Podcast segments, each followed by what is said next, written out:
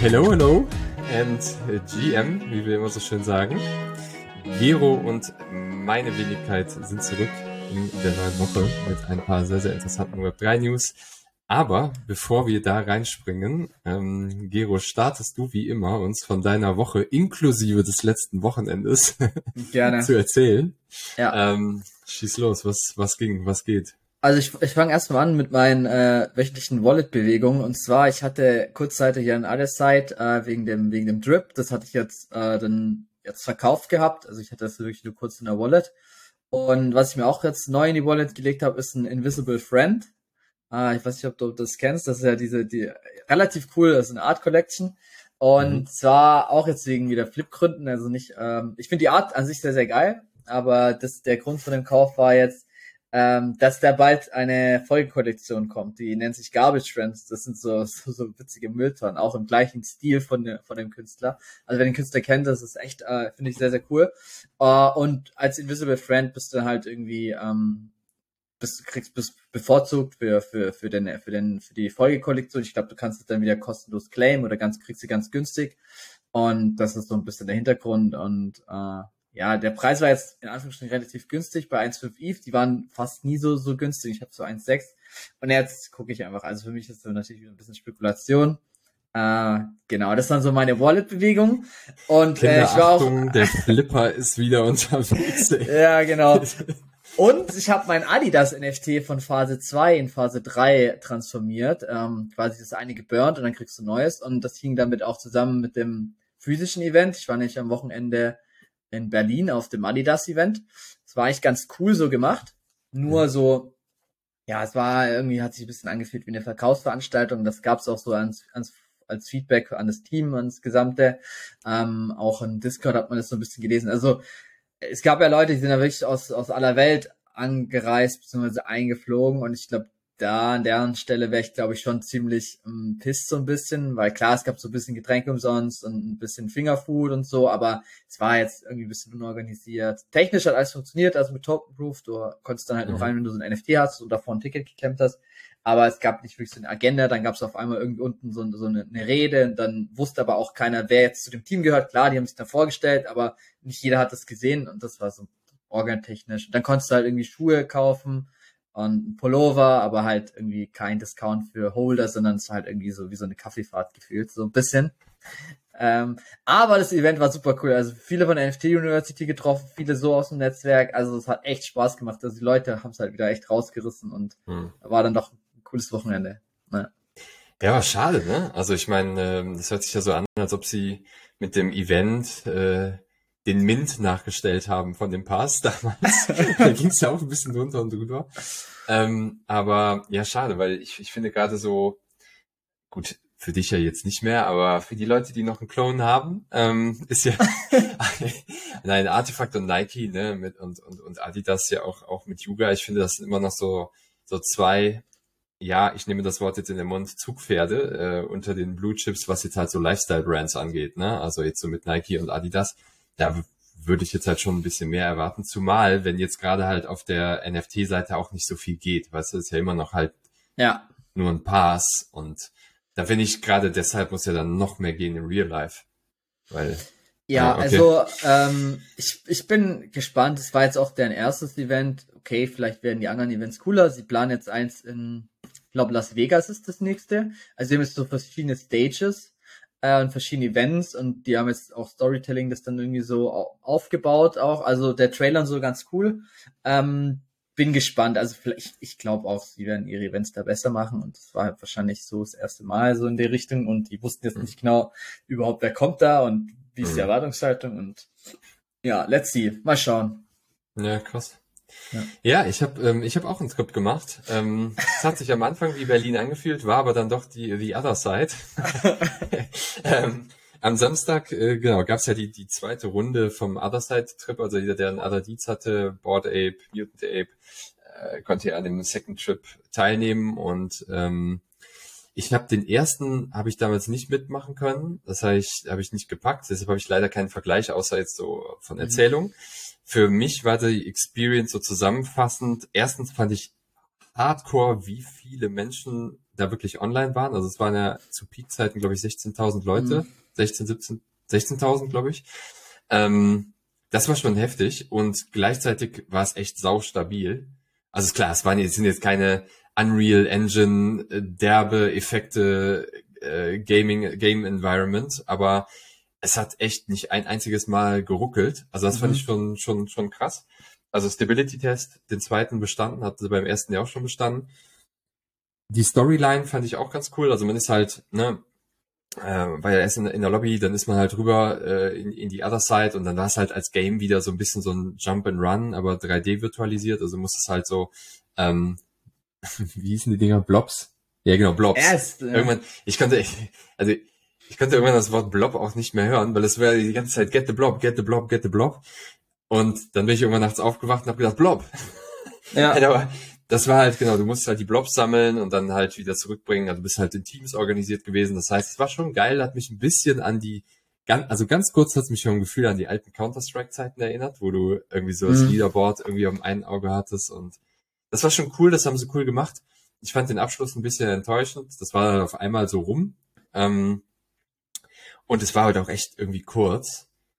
Und ja. es war halt so ein bisschen, am Ende ist halt, äh, ist man halt so durch die, die Welt halt gelaufen und alle sind wirklich so wie Lemminge hinter, hinter, hinter dem Ape halt hergelaufen und ich muss sagen, da, da gab es jetzt halt nichts mehr zu entdecken. Also du bist halt einfach mit, mit deinem, mit deinem Avatar hinterhergedackelt und das war halt einfach so, hey Leute, seid ja. erstaunt, was es hier so alles gibt, aber ja, aber ich bin jetzt schon seit einer halben Stunde in dieser Welt unterwegs, ich habe einfach schon alles gesehen. Mhm.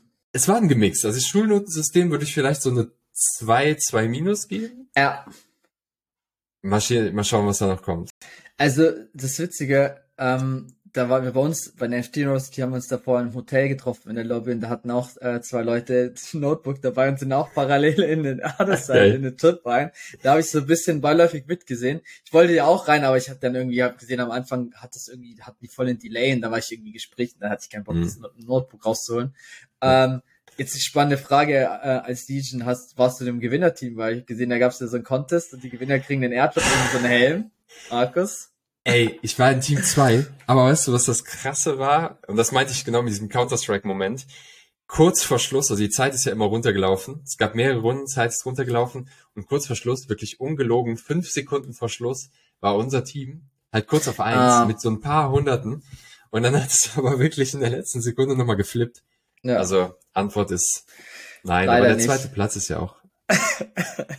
Gibt halt keinen Airdrop, aber Mama hat immer gesagt, Platz eins bis drei zählen.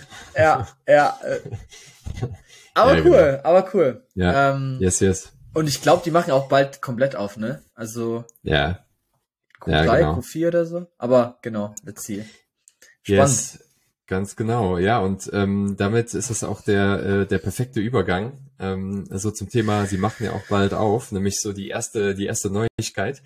Also wer darauf gehofft hat, es soll ja auch Flipper geben in, in der NFT-Welt, ähm, dass man den, den Deed nach dem, oder dass man ihn gut flippen kann, ne? irgendwie früh kaufen, vielleicht während des Spiels, während des Trips verkaufen oder danach auch wieder einkaufen, weil der Preis fällt, der, der, der ist eines Besseren belehrt, weil Yuga gerade einen Announcement nach dem anderen raushaut. Unter anderem das größte, nämlich ein Airdrop für jeden der, oder für alle Other Deeds Besitzer, die da heißt, oder ja doch, die da heißt Legends of the Mara. Und man sieht jetzt hier so diese, diese Art, wie sagt man denn, Kapsel, genau, Kapsel, mhm. die hat man auch am Ende von dem Second Trip gesehen. Das Ende war so, ah, dass halt mh. am Ende vom Spiel waren am Horizont halt super viele von was aussah wie Kometen. Jetzt wissen wir, okay, es sind halt so eine Art äh, Kapseln. Und die sieht man auch bei Legends of the Mara. Und in diesen Kapseln ist etwas enthalten. Das ist dann der Airdrop oder die neue NFT-Kollektion. Mhm. Wenn man jetzt hier auf, also wir schauen uns jetzt gerade die ähm, Legends of the Mara äh, Webseite an, die man über den äh, Discord äh, von Other Deeds auch findet oder auch über Twitter bei Yuga. Und da wird dann halt die Story erzählt hinter diesen, hinter diesen Kapseln, ist auch ganz cool animiert. Also wenn man hier runter scrollt, ein sehr, sehr cooles Scrollytelling, wie man äh, im Marketingbereich auch zu, zu sagen pflegt. Und diese Kapseln ne, fallen letztlich runter und die Story ist halt, dass die Kapseln auf den Other Deeds landen. Also jeder, der ein Other Deed hat, ein Stück Land, äh, bekommt eben so eine Kapsel ab und in diesen Kapseln äh, entspringen dann, ich gehe jetzt mal ein bisschen schneller durch, ne? also gibt es noch ganz viele Story-Details, da gehen wir jetzt mal so ein bisschen drüber, ähm, gibt es letztlich äh, ja äh, quasi äh, Figürchen, ja, ähm, das sind halt eben letztlich die Mara und die Mara haben wiederum unterschiedliche Qualitäten. Das sehen wir jetzt hier gerade auf dem Bildschirm. Und diese Qualitäten werden abgeleitet von den Kapseln. Also es gibt die mhm. sogenannte Enchanter-Kapsel, Farmer-Kapsel und Hunter-Kapsel. Und diese Kapseln haben halt äh, unterschiedliche Qualitäten. Das heißt halt, die Mara, also die Inhalte von den Kapseln haben auch wiederum unterschiedliche Qualitäten. Ähm, also das eine, also jetzt zum Beispiel Enchanter gibt bestimmte Boni. Ähm, bei dem Farmer, ne, das sieht man jetzt halt hier, nachdem er geschlüpft, äh, geschlüpft wird, kann man eben bestimmte Fragmente sozusagen mhm. ernten. Also das ist halt, ähm, genau, und das Ganze, ne, welche Kapsel landet wo, ist dann nochmal eingebettet in so eine, so eine Art, ich sag mal, so eine Sternenbild-Story, wie man jetzt hier sieht. Also ähm, das ne, einfach mal durchschauen. Ähm, was ich richtig cool finde, ist nicht nur, also Airdrop, mit Airdrops kann man ja die NFT-Community langfristig begeistern, sondern auch die Story dahinter. Ne? Das ist schön angeknüpft an den Second Trip. Ist jetzt nicht einfach nur, ja, es gibt einen Airdrop und irgendwas landet auf der Land und der Trade oder die Trades sehen so und so aus, sondern da ist eine richtig coole Geschichte hinter. Und ich bin mal gespannt, also ist auch gekoppelt an die, an die Kodas, ne? Also ist letztlich halt die, äh, die, ja, die Kodamara Collection, wie sie dann final heißt, also diese Figürchen oder diese Lebewesen in den Kapseln. Finde ich geil, ja. Also genau zum richtigen Zeitpunkt, wirkt sehr geplant nach dem Trip ja. und ähm, ja, also Spannend. also Luga gibt weiter Gas, ne? Und wie ich, wenn ich dich jetzt richtig verstanden habe, ist dann auch, sobald ähm, diese Kapseln quasi geöffnet werden können, also losgelöst werden äh, als eigenständiges NFT, dann ist auch der Zeitpunkt, wo der, der Coder dann auch von diesem Stückchen Land dann dekappelt wird, ne, oder halt entfernt wird, ne, weil das ist ja, ich glaube, als auch Information für Leute, die da nicht länger im Space sind, ich glaube, Otherside hatte halt damals auf seinen Stücken, Stücken Land halt sogenannte Coder, so kleine Tierwesen, da hieß es halt immer, äh, die werden irgendwann ein eigenständiges NFT und deswegen wurden die halt auch mit einem Ultra Up Price auch verkauft, ne. Und das ist jetzt dann auch dieses Event, wo die erstmalig selber dann zur Verfügung gestellt werden, oder? Wahrscheinlich. Ja, genau. Also Coda, genau. Also wenn man, ja. ich bin jetzt gerade mal ein bisschen runtergegangen. Also es gibt ja. eine FAQ auch unter dieser diesem Scrollytelling, wenn man ganz zum Ende scrollt, gibt es eine FAQ. Da sieht man dann halt ein paar Fragen und da erklären sie auch nochmal, ne, what can Codas do in Mara? Also hier sieht man dann, es gibt halt Coda. Coda ist sozusagen die höchste Form der Lebewesen und dann gibt es halt eben noch die Mara oder Coda Mara. Mm, ne? Mhm. Ähm, und die Codas ne, wie sie hier auch schreiben, haben halt eine wesentlich höhere Kraft, dann natürlich halt auch nachher im Spiel als die Kodamara, aber ja, das ist halt so der Moment, wo die dann auch separiert oder separiert sind. Genau. Okay. Ja, ähm, spannend. Und die also Rollen werden dann halt, das schreiben, schreiben sie auch hier, werden dann halt nochmal spezifiziert in der Zukunft, ja. ja. Ja, also ich muss sagen, vom Sternbild her, ähm, ich, so ein bisschen von der Storyline, aber nicht so techy natürlich, ne, war es mich ein bisschen an Artefakt erinnert, aber halt mhm. halt einfach nur simpler. Simpler und einfach konsistenter, wenn ich ehrlich bin. Ja, ja. Ähm, ja hier hat halt keiner, keiner einen Remover-Koffer in der Hand. Aber gut. Den gibt's bis heute noch nicht. Den gibt's, oh okay, gut. Lass uns äh, weitergehen. Ähm, genau, und da habe ich mitgebracht. Wir hatten in, ich weiß gar nicht in welcher Folge, wir hatten aber das definitiv bei uns im Podcast äh, besprochen gehabt, dass Disney, ich glaube, einer der News war, dass die so ein Accelerator-Programm haben, wo sie zum Beispiel mit Polygon zusammenarbeiten und mit vielen Startups und dass sie halt auch das Thema Metaverse und NFT weiter ausbauen wollen. Und jetzt haben sie verkündet, dass sie sich äh, erstmal komplett aus dem Thema Metaverse zurückziehen und auch äh, entsprechend Layoffs hatten. Also sie hatten 7000 Stellen äh, letztendlich rausgekürzt, was schon ziemlich krass ist. Äh, man merkt halt trotzdem, ne, dass auch diese komplette Ma die Makrolage im, im Gesamtmarkt auch vor allem im Tech-Markt, halt nicht so rosig aussieht. Ne? Also wir hatten es vorher schon ein paar Mal berichtet, dass Facebook mehrfach Layoffs hatten. Ähm, ich glaube, Google hatte es jetzt auch schon ein paar Mal. Äh, bei Apple weiß ich es gar nicht, ob sie es haben oder nicht. Da müsste ich nochmal nachgucken.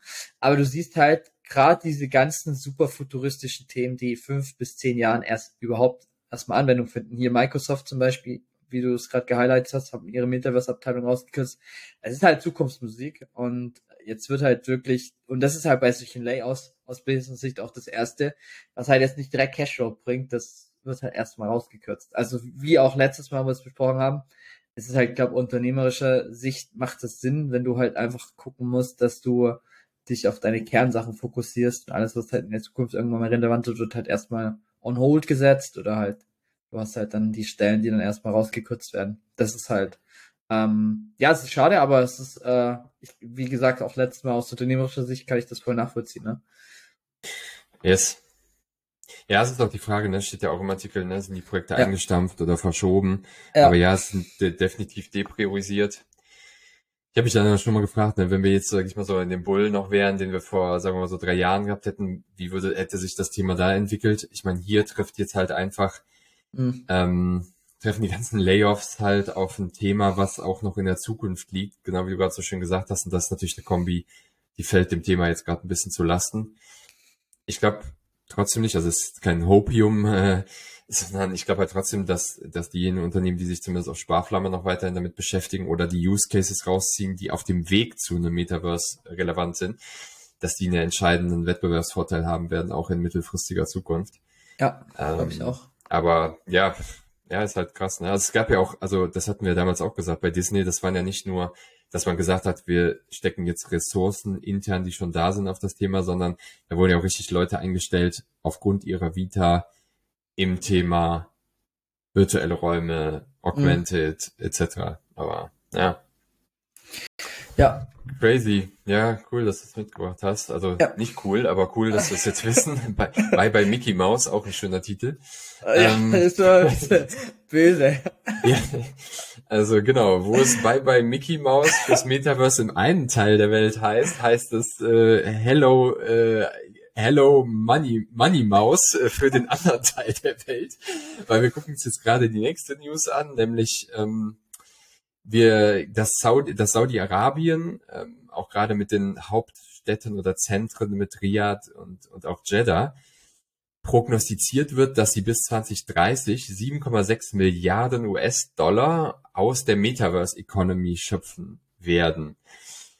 Das fand ich eine ziemlich krasse Hausnummer, sage ich ganz ehrlich. Ich meine, wir, mhm. wir haben ja auch schon mal ein paar Mal darüber berichtet, berichtet ne? Das ist irgendwie so das, was war es? Ich glaube, das Tax Office oder das, nee, das Wirtschaftsministerium, das so ein Abbild im Metaverse äh, kreiert hat. Also da geht unheimlich viel gerade im, im Süden, ja, jetzt nicht nur Saudi-Arabien, sondern auch in den Emiraten mit, mhm. mit, äh, mit Dubai. Ich finde die Zahl kommt aus, also die kommt aus einer PwC, PwC-Studie. Ich kann es irgendwo nachvollziehen, weil die, also die, sowohl die Emirate als auch Saudi-Arabien sich ja auch loslösen wollen vom, vom Tourismus, vom Ölgeschäft und positionieren sich ja total klar als Tech-Hub, ne? Und ja. das Thema Web 3, auch wenn es jetzt gerade nicht mehr Metaverse heißt, aber so 3D-Renderings, virtuelle Räume, Augmented, alles, was in die Richtung geht, da kann ich mir schon vorstellen, dass sie da einfach Vorreiter sind. Und man darf ja nicht vergessen, sie haben die Kohle, da massiv zu investieren und diese Investitionen halt auch mhm. aufrecht zu halten und da weiter reinzuwerfen. Das ist ja der Unterschied. Ja. Ne? Das ja. ist ja der Unterschied zu vielen anderen Teilen der Welt oder, oder Sektoren. Und ich hatte letztens, ich, das war mit, das war so eine, ich muss das mal mitbringen fürs nächste Mal, vielleicht kennst du das auch. Der wird mitten in Riyadh eine komplett virtualisierte, ein komplett virtualisierter Sektor geschaffen, ja, der wie so eine Art virtuelles Einkaufszentrum dient. Also es ist eigentlich eine leere, ich will ja gar nicht zu viel verraten, aber krasses Ding auch. Da passieren wahnsinnige Dinge, ne? Also im Artikel mhm. steht ja auch das mit Neom, diese komplett digitale Stadt, die ja total Blade Runner mäßig aussieht. Fand ich krass. Also. Äh, das ist, es ist schon verrückt. Wir hatten es ja auch schon das Thema mehrfach in der Episode, dass die halt so viel Geld investieren und da echt weiteren äh, Geld reinpumpen. Ich glaube, die, die denken sich halt, okay, irgendwann wird Öl nicht mehr relevant so sein für uns, ne? Und mhm. wir brauchen irgendwie was anderes. Uh, und sie sehen halt die Thematik, okay, und das ist jetzt, glaube ich, so deren, deren Strategie. Sie versuchen, diese digitale Welt zu schaffen und da halt sich dann irgendwie zu etablieren. Ich finde es ich find's faszinierend, also ich finde es auch krass.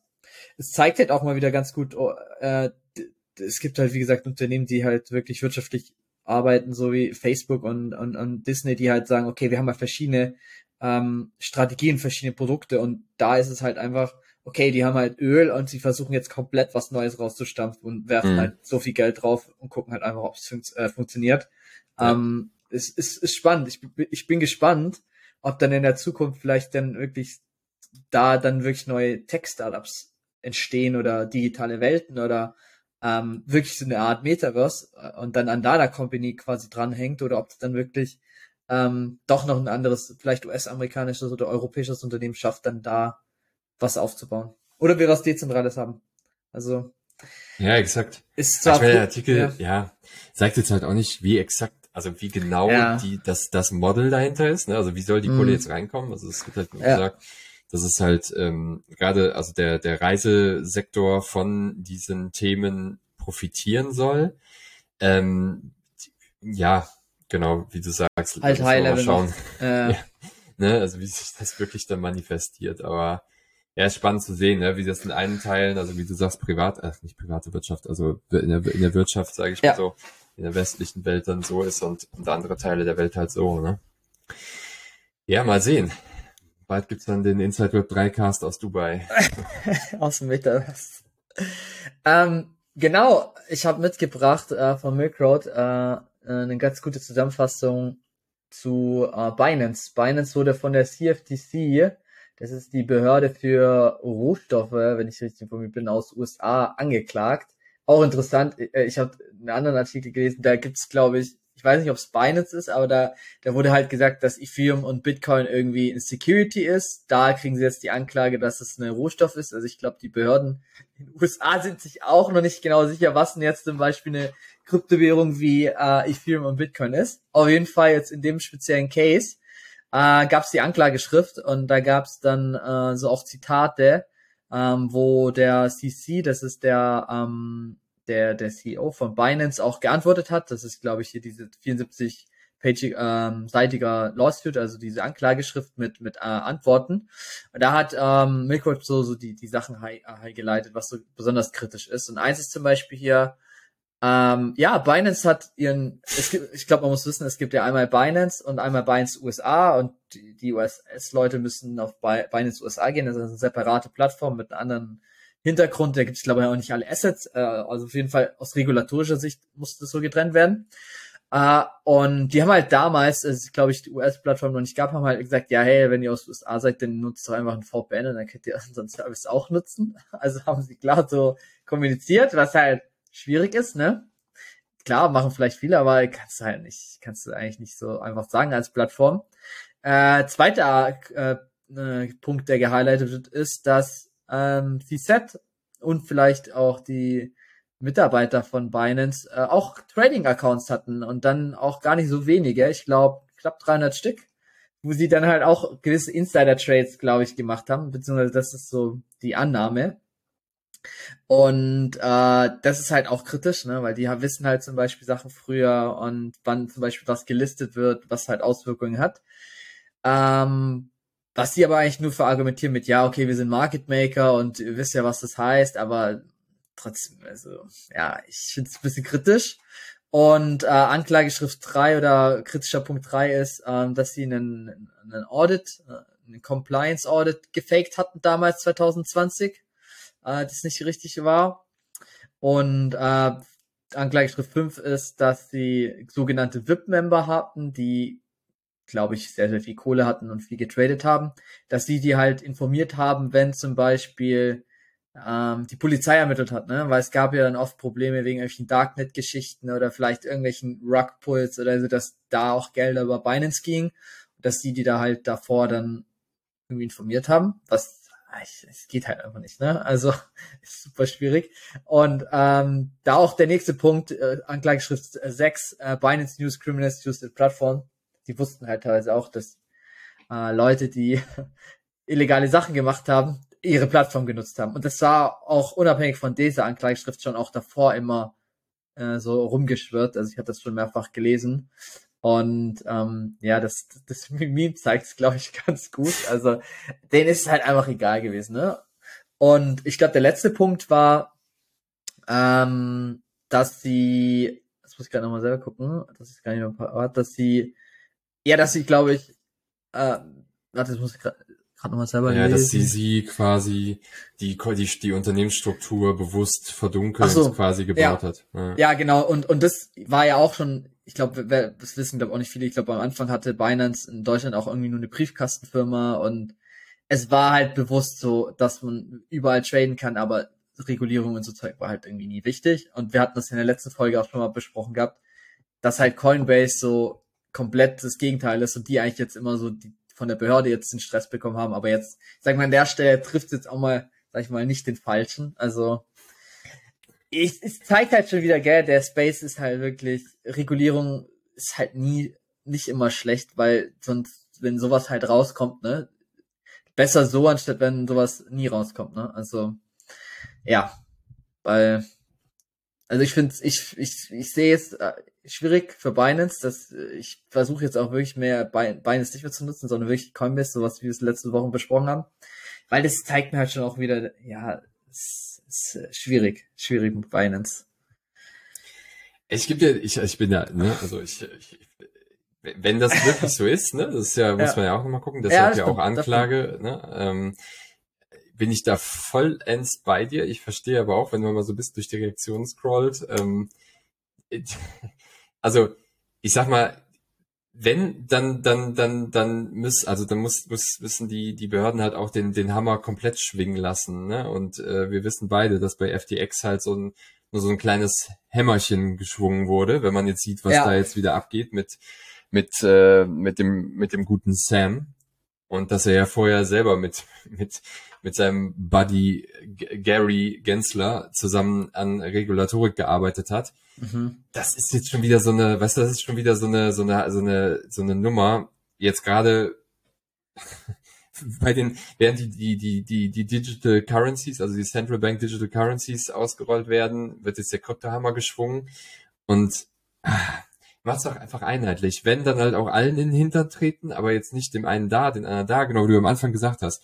Was ist es jetzt? Ist Ethereum Bitcoin? Vorher war nur das eine eine Security, sind jetzt beide, das ist keine. Also, das Ja, ist echt, es- und das führt ja auch dazu, das führt ja zu Unsicherheit, ne? Ja. Ich meine, das wissen ja, das weiß, das weiß, das, das wissen die Behörden ja auch. Also, wenn, wie kannst du Leute davon abhalten, da reinzugehen und zu investieren, indem sie nicht wissen, was sie eigentlich investieren? So, und solange keine Sicherheit da ist, ja. Boah, Schwierig, schwieriges Thema. tough Ja. shit. Also es ist und da schreiben die aber- auch in den, in den in den Tweets, ja okay, jetzt zahlen sie nur eine, eine Strafe und dann war's das, war's das. Also let's see, mal gucken. Ich denke, wir Let's werden da noch äh, bestimmt was was hören äh, in der Zukunft. Also das wird bestimmt noch meine Medien da und hier aufploppen und dann versuchen wir es wieder aufzugreifen und fortzuführen. Cool. Geo, für unseren nächsten Trip innerhalb von Argentinien können wir jetzt bei der Airline Flybondi NFT-Tickets holen. Und zwar NFT-Flugtickets. Das heißt, Nice. endlich ist unser Wunsch, unser Traum in Erfüllung gegangen, dass wir Tickets nicht mehr klassisch über übers Internet ähm, äh, in Papierform dann auch bekommen, sondern wir können es als NFTs kaufen. Spaß ein bisschen beiseite. Also die argentinische Airline Flybondi, das ist ein Low-Cost, Low-Cost-Carrier, Low-Cost-Airline, äh, hat über den Anbieter TravelX, der letztlich eben NFT-Ticketing ermöglicht, jetzt auf Algorand, also auf der Algorand Blockchain, ähm, angeboten oder bietet an, Flugtickets per NFTs zu kaufen. Da gibt es laut ihnen verschiedene Vorteile, dass einfach der ganze organisatorische Aufwand nicht mehr so hoch ist, weil Leute, die jetzt das Ticket kaufen, können sich wohl auch, auch wenn ich jetzt selber nicht genau weiß, wie das funktionieren wird, aber können sich letztlich aussuchen, wo sie es einlösen, also für welchen Flug sie das Ticket verwenden. Das heißt, du hast halt we we weniger organisatorischen Aufwand für, Mhm. ich kaufe jetzt ein Ticket für Flug 1 und muss für Flug 2, 3, 4 was anderes kaufen, sondern ich kann dann aussuchen, welchen Flug. Ähm, für Flybondi selber ist es einfach Business Model technisch natürlich so, dass sie für das Trading auf den Secondary Markets, also auf Marktplätzen, wo eine, eine Person das, das Ticket an eine andere Person verkauft, natürlich an den Trading Fees, an den Gebühren profitieren. Ähm, ja, also ich, mir ist nicht bekannt, dass es das noch irgendwo gibt. Ich weiß nicht, ob du eine Airline kennst, die das macht. Auch hier wieder ist ein kleiner Case, kleine Airline, Low Cost. Aber ich meine, wer weiß, ne, wenn sich das eine große, große Gesellschaft mal anschaut und das mal rechnet oder mal anschaut, wie das funktioniert hier, Vielleicht ist es ein PR-Gag, ja, und es wird nix, aber vielleicht kann, ist es auch ein, ein Income-Stream, ne? Also. Also ich find's, ich versuche gerade mal weiterzudenken. Also ich ist eigentlich ganz cool für für den Consumer und uns als Kunde, weil ich kenne es ja oft bei Flugtickets, du kaufst die, dann hast du die Möglichkeit, okay, du kannst mit Stornierungsgebühr und so weiter, aber zahlst dann wieder voll den Upprice. Uh, und hier hättest du es halt irgendwie so, okay, du kannst NFT, das, dieses Ticket dann überall einlösen. Ähm, aber ich habe da noch trotzdem ein paar Fragezeichen. Also ich finde die Idee ganz cool. Ich verstehe es mit, du kannst es traden, aber normal hast du ja eigentlich ein Ticket für einen Flug und dann ist er halt voll gebucht oder halt nicht. Und wenn du jetzt halt irgendwie da nicht hingehst, dann hast du ja irgendwann so, so eine Fülle an Tickets. Und das kann ja volles Chaos geben. Und dann wollen alle da buchen und dann ist das überbucht und dann hast du irgendwie kaum neue Tickets mehr, weil nur noch Tickets auf, auf dem Marktplatz sind. Also ich hab's, ich hab's noch nicht ganz verstanden, wie das dann funktionieren soll, dass so ein Ticket dann auch irgendwie eine gewisse Zeit eingelöst werden, werden muss oder nicht. Also ich glaube, es ist wahrscheinlich wie so eine Art Gutschein. Und dass der Gutschein halt diesmal halt ein NFT ist und dass ich den halt traden kann und dadurch äh, können sie halt darüber noch Kohle verdienen. Ich glaube, das macht so, aber wie ich, ich müsste, ich würde es, glaube ich, mal im Detail gerne angucken und dann verstehen.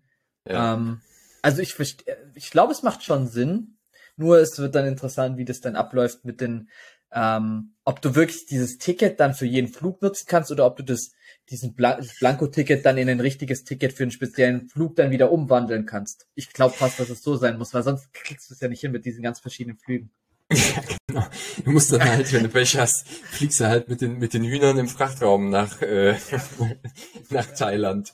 Nee, also du hast vollkommen recht. Ich habe jetzt gerade auch, während du es gesagt hast, nochmal ein paar Passagen im Artikel ähm, markiert. Ja. Also genau wie du gesagt hast, man kann das NFT-Ticket kaufen, schon in Advance, also vorher, wo ich noch nicht weiß, welche Travel Plans ich habe und das kann ich dann wohl einlösen, auch über die ah. Webseite für ein konkretes Ticket. Ja. Ne? Äh, also genau, Sie sagen hier, das ist ein, ein NFT Synchronized Ticket, das heißt, basiert mhm. auf dem NFT kriege ich dann mein Regular E-Ticket, also ähm, exakt so, ja. Ja, okay, ja. dann ist es halt, sage ich mal, so. ein, ein Wertegutschein, den ich in ein richtiges Ticket transferieren kann.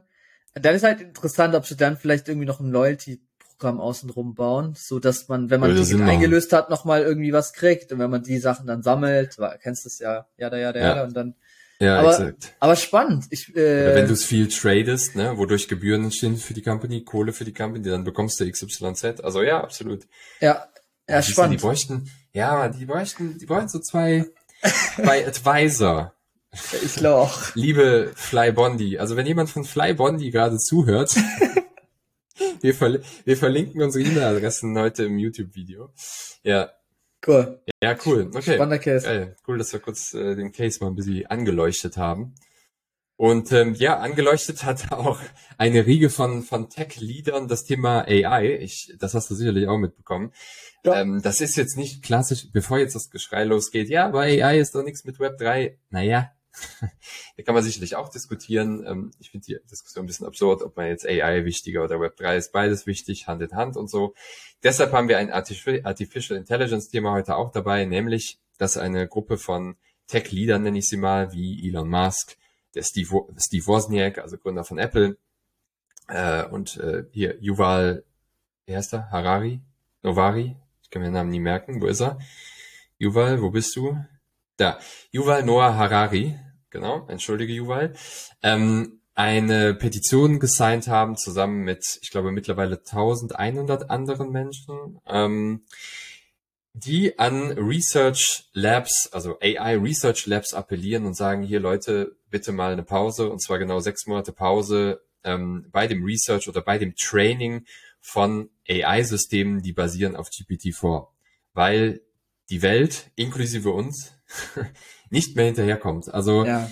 und nicht mehr hinterher, hinterherkommt im Sinne, im Sinne von nicht, wir wissen nicht mehr, was passiert, sondern wir können nicht mehr abschätzen, was die Auswirkungen sind von dem, was gerade passiert. Das heißt, aus ethischer Perspektive, aus rechtlicher Perspektive, regulatorischer Perspektive, weil die Entwicklung gerade bei AI ja. ist ja, das ist ja nicht mehr, mehr exponentiell. Das ist ja schon, das ist schon fast ein Looping, der da passiert ist und gerade passiert und ich find's krass. Ich glaube, ja. ich, ich, also mir ist nicht bewusst, dass es ob einer technologischen Entwicklung schon mal, zumindest in naher Vergangenheit, eine solche Aktion gegeben hat, wo eigentlich Leute, die sau progressiv sind, gesagt haben, hey, wir brauchen mal kurz eine Pause. Also das finde ich krass.